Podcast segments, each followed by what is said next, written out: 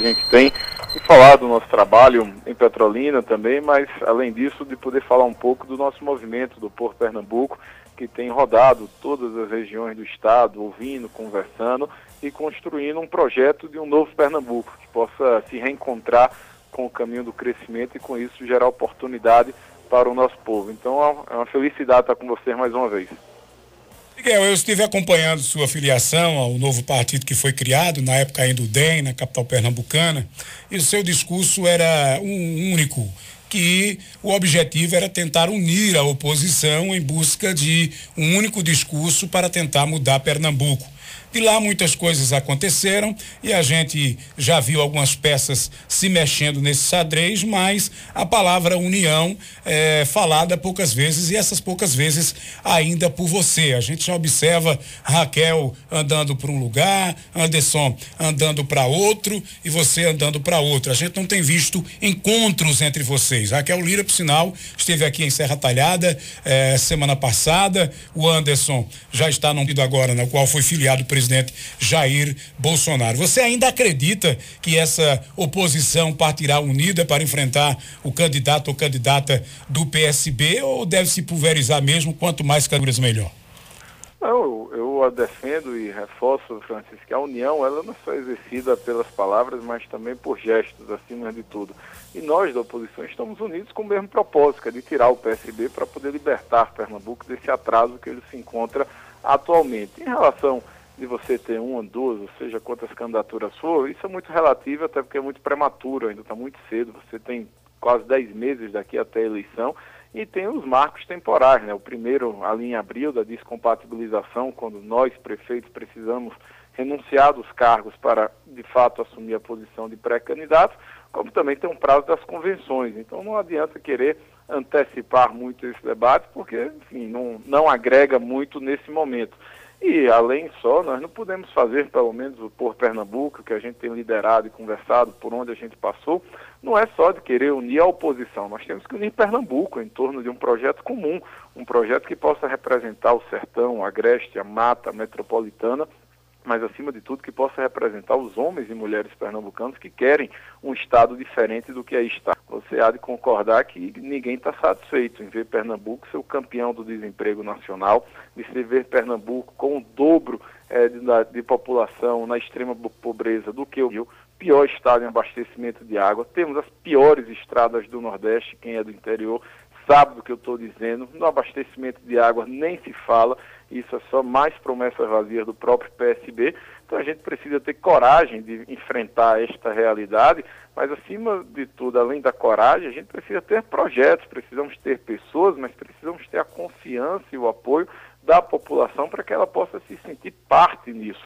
Eu disse naquele meu, naquele momento de filiação, como você bem lembrou aqui em setembro, quando chegava o Democratas, que futuramente se tornará a União Brasil, de que mais importante que esse projeto do Porto Pernambuco não é um projeto de Miguel, não é um projeto de política ou de partido, é um projeto, é um projeto de pessoas e de Estado que querem construir um Pernambuco diferente para que a gente possa, de fato, resgatar, mas retomar a liderança regional que Pernambuco já teve no passado e que, infelizmente, pela incompetência do PSB, nós perdemos isso. Então, é isso que tem me motivado, é isso que tem é, direcionado as minhas energias e o meu foco.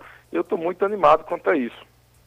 Ô, ô, Miguel, você tem feito algumas caminhadas, tem recebido alguns apoios, alguns deles até de forma espontânea. Aqui em Serra Talhada mesmo, eu já cito uma diferença. Desde o primeiro dia que fiz a entrevista contigo, quando você falava nessa possibilidade de ser pré-candidato, para agora que você já tem isso como declarado, que é pré-candidato. Alguns grupos aqui de Serra Talhada, médicos, professores, profissionais liberais, já começam a dar sinais que estarão te apoiando apoiando. Por sinal, eu soube que esses dias você estará aqui em Serra Talhada. Vem apoio do. Vem em busca do apoio da prefeita Márcia Conrado. Ela é do PT, viu?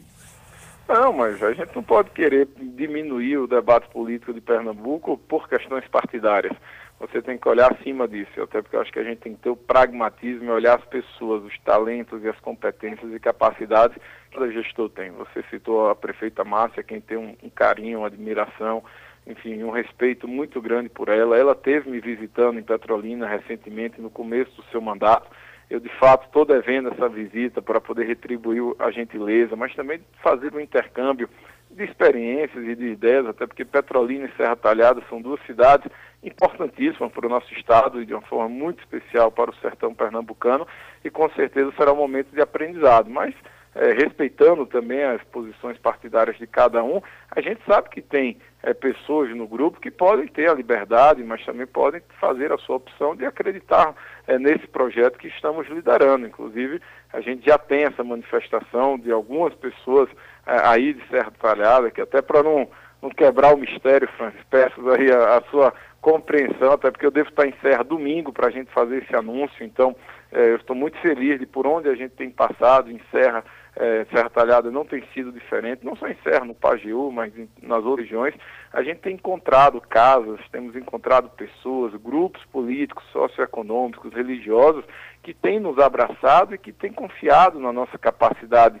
de trabalho, na capacidade de articulação e na capacidade de representação para que a gente possa estar liderando isso. É claro, procurando sempre unir, procurando sempre construir, convergir nas ideias, respeitando as diferenças, mas colocando e falando a verdade dos problemas que Pernambuco tem e das ideias que nós temos para poder melhorar o nosso Estado. Recentemente saiu mais uma matéria, e triste, infelizmente, mais uma matéria ruim para Pernambuco, onde colocou o nosso Estado entre um dos dez que mais cobrem do cidadão. Pernambucano está cansado de tanto pagar imposto e de não ver o retorno na sua rua, no seu bairro, na sua cidade, na sua região. E isso eu comecei aqui elencando os quatro troféus que Pernambuco hoje tem que nos envergonham, como aqui já citei. E a gente precisa trocar, a gente não quer ser a lanterna, nós precisamos voltar a ser campeão, precisamos voltar a ser líder, é, líder precisamos voltar a ser protagonista da nossa própria história, do nosso próprio desenvolvimento. E para isso a gente precisa fazer uma mudança, uma mudança convicta, baseada na força do trabalho. Vocês conhecem o que a gente fez em Petrolina, vocês são testemunhas por estarem mais próximos sabe de como a boa política é transformadora na vida é, da cidade e a gente se apresenta com essa, esse modelo do que foi feito em Petrolina, mas também, além disso, com o que queremos fazer para Pernambuco, que é possível, que dá para fazer, o que precisa a gente poder estar junto, unidos, em torno de um propósito de mudança, mas acima de tudo de um propósito de transformação do nosso Estado. Eu gostaria de dizer que eu já sei quais são essas lideranças que estarão reunidas com o amigo domingo, só não vou dizer porque gosto muito de você e você pediu que não falasse. Então, como eu não sou. Até para eu ter a alegria de você ir pro café, né? Porque se você já falar, você não vai tomar café com a gente. Como eu não sou fato de traíra, eu não vou dizer agora não. Miguel, dia desses eu vi você no, nos blogs, nos jornais é, criticando esse programa de retomada do desenvolvimento do governo do estado de Pernambuco, quando o governador Paulo Câmara está visitando diversas regiões e anunciando, anunciando obras. E muitos dizem o seguinte: olha, o gestor, pelo simples fato de ter está em período pré-eleitoral, ele não pode deixar de fazer investimentos no, na prefeitura, no município, no estado, eh, na esfera federal. Mas eu ouvi você dizendo que isso o pernambucano deveria ter cuidado, porque poderia se tratar de uma pegadinha do voto, mais ou menos isso. Não foram essas suas palavras, mas dá para interpretar dessa forma. Por que, é que você acha isso, Miguel? Não, primeiro vamos recapitular aqui, até para não ter nenhuma mensagem trocada. Eu não sou contra nenhum tipo de investimento a esse plano que o governo do estado anunciou, pena que chegou tarde e pena que tem muito papel para pouca realidade. Você vê hoje a realidade, o governo de Pernambuco tem mais de 3 bilhões de reais em caixa e está aí espalhando papel e promessas que já foram feitas reiteradas vezes e outras vezes é, em todo Pernambuco. Tem obra que está sendo anunciada pela quinta, sexta vez. Tem licitação que é a terceira vez que é publicada e não sai do papel. Então eu sou contra esse tipo de política, que a política é farrapeira, a política do tapinha nas que só serve para faltando 10 meses da eleição a tentar é, ludibriar ou tentar enganar o sentimento da população enquanto ao seu futuro, que é, a, que é o que a gente chama de perspectiva. E a gente não pode mais. E a população, eu acho que já está vacinada quanto a isso, Francis, que está é, cansada de acumular frustração e decepção com esse governo do PSB. E aí é o que eu digo, as pessoas precisam fazer uma reflexão, vão deixar se levar pela propaganda da televisão, das redes sociais e dos anúncios, que pô, quando a gente diz na TV parece que Pernambuco está tudo certo. Mas quando a gente vai para o Pernambuco real, de verdade, a gente percebe o quê? Temos mais de 19%, 19 dos pernambucanos desempregados. Isso significa dizer, para cada cinco que está ouvindo o nosso programa agora, tem um desempregado. Aí você vai para o abastecimento de água. Tem cidades, não vou dizer nem do sertão, que é a nossa realidade que a gente não conhece. Na capital do Recife, a média é 20 dias sem água no mês. No Agreste, tem cidades que passam mais de 40, Francis. Isso é desumano. Quando a gente vai para os hospitais, é, toda semana sai uma notícia ou que o teto cai, ou da falta de médico, da falta de equipamento, da falta de material para fazer qualquer tipo de tratamento nos hospitais estaduais, sejam os da capital ou sejam os regionais. Então está faltando humanidade, está faltando sensibilidade, está faltando vontade de fazer. E não é o fazer da propaganda, é o fazer da vida real, que olha olho no olho, que assume o compromisso e que trabalha os quatro anos do mandato que lhe foi conferido e confiado, e não trabalhar nos, nos 45 do segundo tempo. Então eu sou contra esse tipo de política, entendeu? Porque eu fui criado, enfim, tenho exercido isso muito, que e até uma frase que gosto de, de usar para que as pessoas reflitam, é que a palavra encanta, mas o trabalho convence. Eu tenho certeza que quem escolher o próximo governador de Pernambuco quer escolher um governador que trabalhe do, desde o primeiro dia até o último, que é um governador que possa resolver os problemas e transformar as nossas cidades, cidades e assim transformar o nosso estado, que possa cobrar os impostos, mas possa com a outra mão devolver investimento em boas estradas, em boas infraestrutura de saneamento básico, em boas escolas que possam preparar de verdade os nossos alunos para o mercado de trabalho, que possa requalificar os adultos e jovens que estão desempregados e que precisam se requalificar para ingressar no mercado novamente. Então, que a gente possa fortalecer o nosso setor produtivo. Serra é uma cidade muito forte na área de serviços. Não adianta só cobrar e colocar auditoria para cima das pessoas. Tem que buscar fortalecer os nossos pequenos, médios e grandes empresários, porque quanto mais empresas a gente tiver em Pernambuco, mais empresas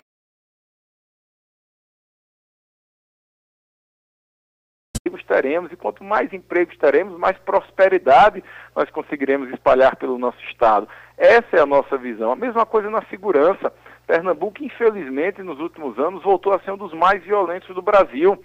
E isso acontece porque é um dos estados que menos investe em segurança. E não adianta só cobrar do policial militar, do policial civil ou do bombeiro. Nós temos que ser parceiros. Tem, olha, vocês têm obrigação, vocês têm aqui a meta, mas está aqui. Nós vamos modernizar as polícias, nós vamos fazer os concursos, vamos capacitar as guardas municipais para poder trabalhar em parceria com a PM, vamos investir em dados, em informação. Não existe hoje, em pleno século XXI, estamos fechando 2021 para 2022 para você fazer um BO, você guarda, deixa uma, guarnição da PM oito horas na porta de uma delegacia, porque no delegado, ou então pior, você tem que levar o delegado de uma a ocorrência de uma cidade para outra, porque naquela cidade não tem delegado de plantão. Então veja a situação que Pernambuco se encontra. E a gente precisa de coragem para enfrentar esses desafios e coragem para mudar. Ô Miguel, em relação a alianças, possíveis alianças, possíveis partidos que estarão chegando junto a, a, ao projeto de mudança de Pernambuco, como você está propondo, a gente viu que algumas lideranças né, acabaram saindo do DEM depois da, daquela sua chegada, e aí muitos eh, comentam que o processo de, de enfraquecer o seu lado, tudo isso, mas enquanto um já está se preparando a de outros?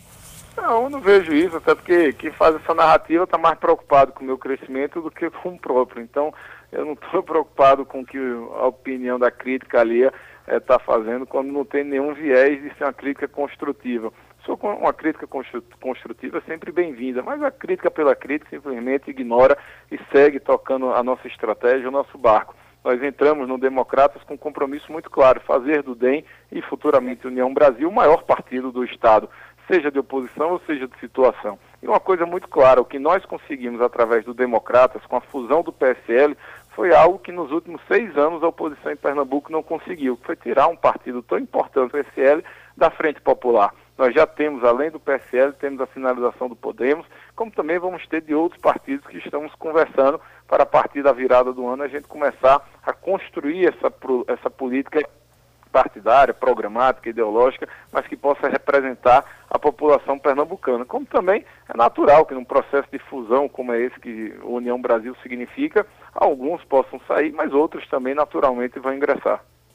Muito bem, o vereador Zé Raimundo está acompanhando a entrevista, lhe mandando um abraço, lhe desejando boa sorte. O secretário executivo de Esportes, Elano Peixoto, está mandando um abraço para o seu secretário de Agricultura, Gilberto Melo, que está fazendo um ótimo trabalho à frente da pasta e também está mandando um abraço para você.